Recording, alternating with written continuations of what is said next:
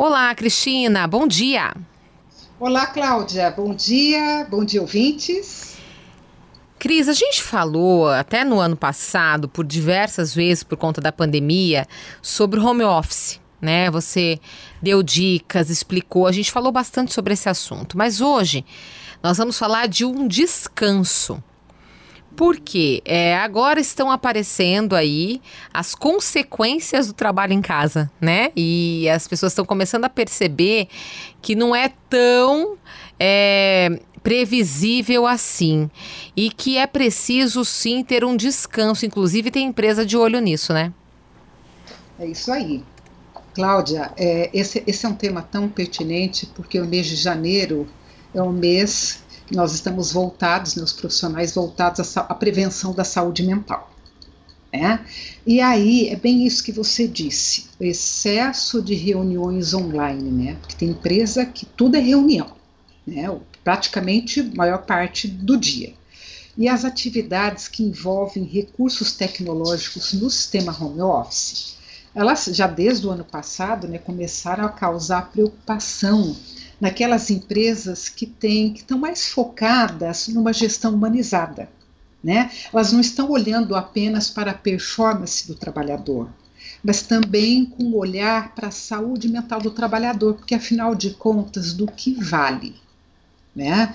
Assim, uh, o profissional ficar todo uh, assoberbado de tarefas, pressionado por uma série de coisas, e, e perder, vamos dizer, a qualidade do sono, uh, entrar numa fadiga profunda, né? perder a criatividade, o vício, o estímulo do trabalho.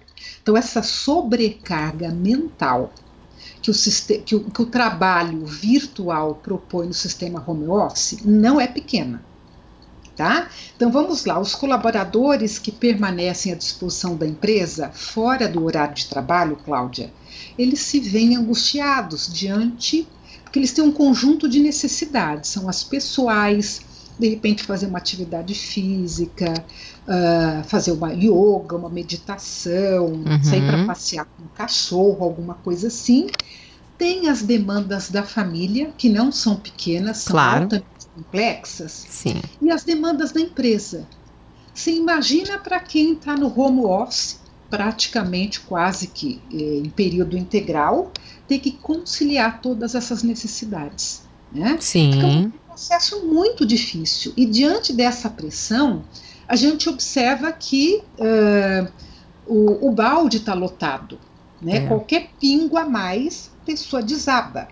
Ela passa a ficar intolerante, né? até ter alguns comportamentos agressivos e somado a isso, muitos gestores ansiosos, né, acabam exercendo uma pressão além da medida em relação aos colaboradores. Então, mando mensagem WhatsApp, isso eu já ouvi colegas reclamarem comigo na madrugada. Hum, uhum. Finais de semana, lembrando o colaborador de determinada necessidade ok? O Cris, mas isso é um problema, né? Porque não é porque a gente está trabalhando em casa que os horários não devem ser respeitados, principalmente por parte da empresa, né?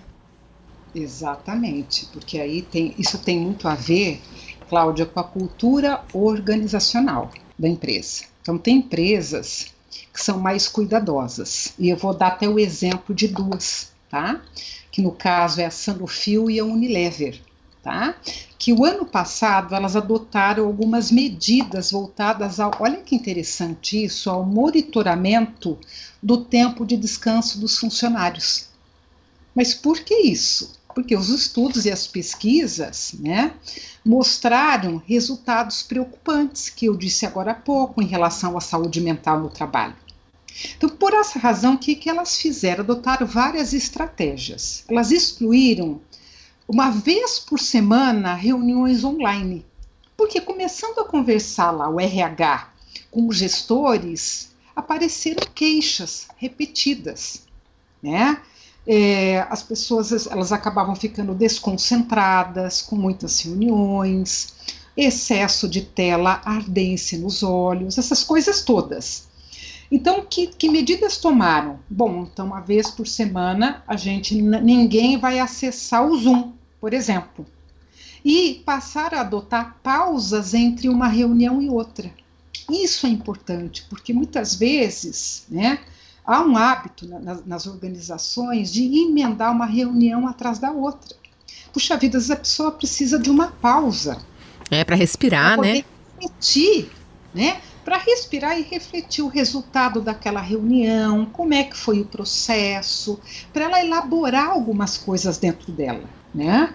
Então, é, gente precisa de descanso, gente precisa de pausa, precisa respirar para ser criativo, para ser mais espontâneo, para conseguir ter discernimento para as coisas. Então, nenhuma dessas empresas adota medidas como essas por pura generosidade.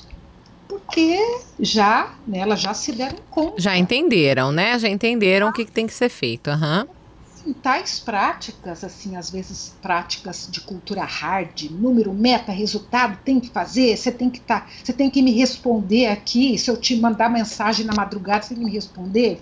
Isso vai na contramão de um modelo de empresa que uhum. pensa e trabalha com gente. Uhum. Uhum. Obrigada, viu, Cris? Até a próxima coluna. Obrigada, Cláudia. Até a próxima. Um abraço.